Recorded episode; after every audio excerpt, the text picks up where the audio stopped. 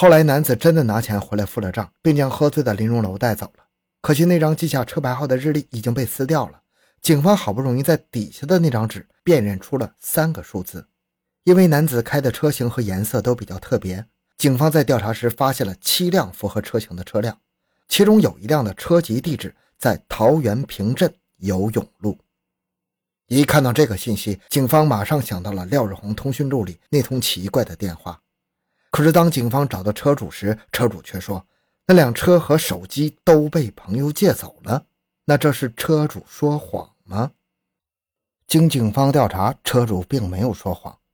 因为那位朋友借车后不肯归还，车主还一度将他告上了法庭。借车的人名叫廖世忠，因为伪造资料侵占他人车辆而被警方通缉。不久，廖世忠被高雄警方抓获。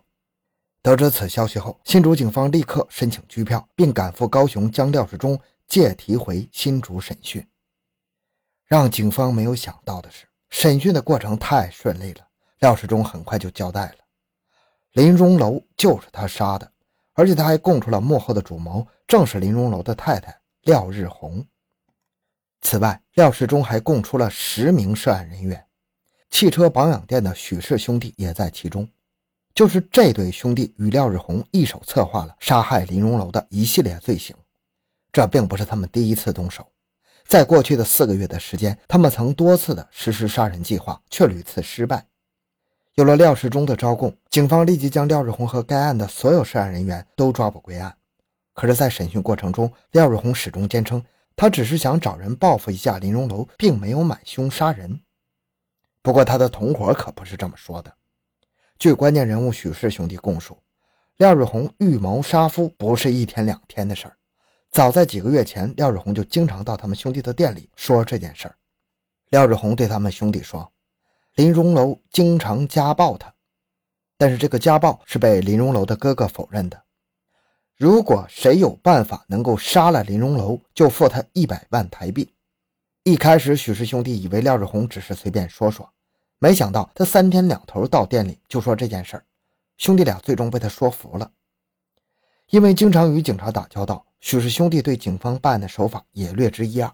他们还买来了一些影片观看，与廖日红一起策划。如何杀人才不被发现？为此，许氏兄弟还找到了一些经常到店里来修车的人帮忙。这些人都是一些混混，一听到可以分钱，就答应加入了。一九九九年八月，他们实施了第一次杀人计划，但是没想到想杀一个人要那么难。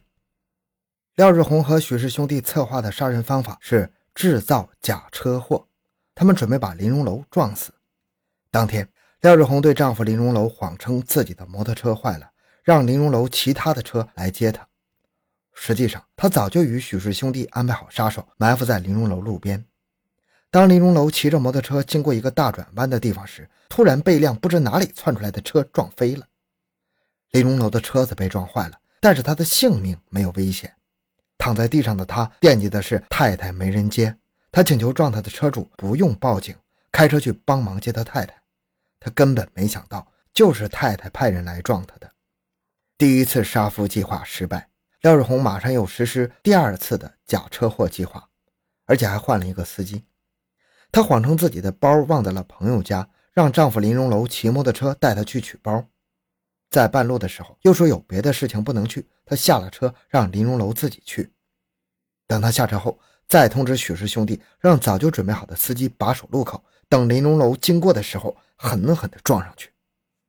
这一次林荣楼撞的比上一次严重啊，但是也没有伤及性命。廖日红不甘心呢，跟许氏兄弟商议换一个方法。于是，在林荣楼出院后，由许氏兄弟将其约到汽修店里面去喝酒。他们把林荣楼灌得半醉，再送回去。等到林荣楼睡着后，再将从汽修店里拿来的汽油浇在厨房里，点火烧。让廖志红没想到的是。林荣楼的邻居看到了火光，马上打了救火电话。消防员及时赶到，很快就将火势控制住了。林荣楼只受了一点点伤啊。三次下手都无法杀了林荣楼，廖日红坐不住了。一九九九年九月八日，他的娘家举办大众庙活动，廖日红带了汤圆和一瓶酒回来给林荣楼，催着林荣楼把酒喝了。结果林荣楼喝了一半后，觉得味道怪怪的，就不肯再喝了。实际上，廖日红在那瓶酒里放了安眠药。林荣楼虽然只喝了一半，但是也起了作用。等他昏睡过后，廖日红一帮团伙就把他扶到庭院里。等到凌晨一两点，夜深人静的时候，另一帮共犯拿着刀跑到院子里，对他一顿乱砍，然后离开了。他们以为林荣楼这次必死无疑呀，可是没想到，林荣楼虽然身负重伤，但是也没有性命危险。第四次杀人行动再度宣告失败。杀红了眼的廖日红亲自上街去买回来一条眼镜蛇，将蛇毒挤出来后抽到针管里。然后再注射到丈夫林荣楼的肩膀刀伤处，可她万万没想到，这蛇毒也没要了她的命。林荣楼的肩膀上只是起了红肿，气得廖日红跑回卖蛇的地方，大骂老板，说这个蛇毒根本毒不死人呢。蛇毒不行，他又想起了别的毒。这次他买来了烈性的农药除草剂，放在胶囊里，骗林荣楼吃下了。那个时候，林荣楼已经对廖日红起了疑心呢，就是不肯吃。也就是这个时候，趁着朋友去探病，林荣楼交代朋友，万一他死了，就告诉警察查他的太太廖日红。而廖日红在六次杀夫失败后，非但没有停手，反而放话说要增加酬金，提到了两百万的台币，一百万单独奖励给杀死林荣楼的人，另外一百万再给其他人分。廖日红放出了百万买凶杀夫的消息之后，许氏兄弟积极的帮忙物色人选。一位店里的熟客向廖日红推荐了自己的亲戚，就是廖世忠。在与廖日红碰面的时候，廖世忠当场承诺会在三天之内解决掉林荣楼。他让许氏兄弟准备了一桶汽油，计划是把林荣楼烧死。一九九九年十二月九日的这一天，廖世忠来到了林荣楼家附近，假借问路与其攀谈。最后，林荣楼将廖世忠请进了家里。廖世忠拿出来他带来的酒，准备灌醉林荣楼。谁知道林荣楼的酒量太好了，一瓶酒喝完之后，并没有醉倒。廖世忠只好开车带着林荣楼去找地方继续喝。结果花了几千块钱的酒钱，还是没能把他灌醉。廖世忠又带着林荣楼又换到一家地下酒家，两人继续喝。这一次总算是把林荣楼灌醉了。可是结账的时候，却发现钱不够了。廖世忠只好开车去找许氏兄弟要钱买单，酒家老板怕廖世忠跑单，便偷偷跟出来记下了车牌号。没想到这个不经意的动作，竟帮警方破了案。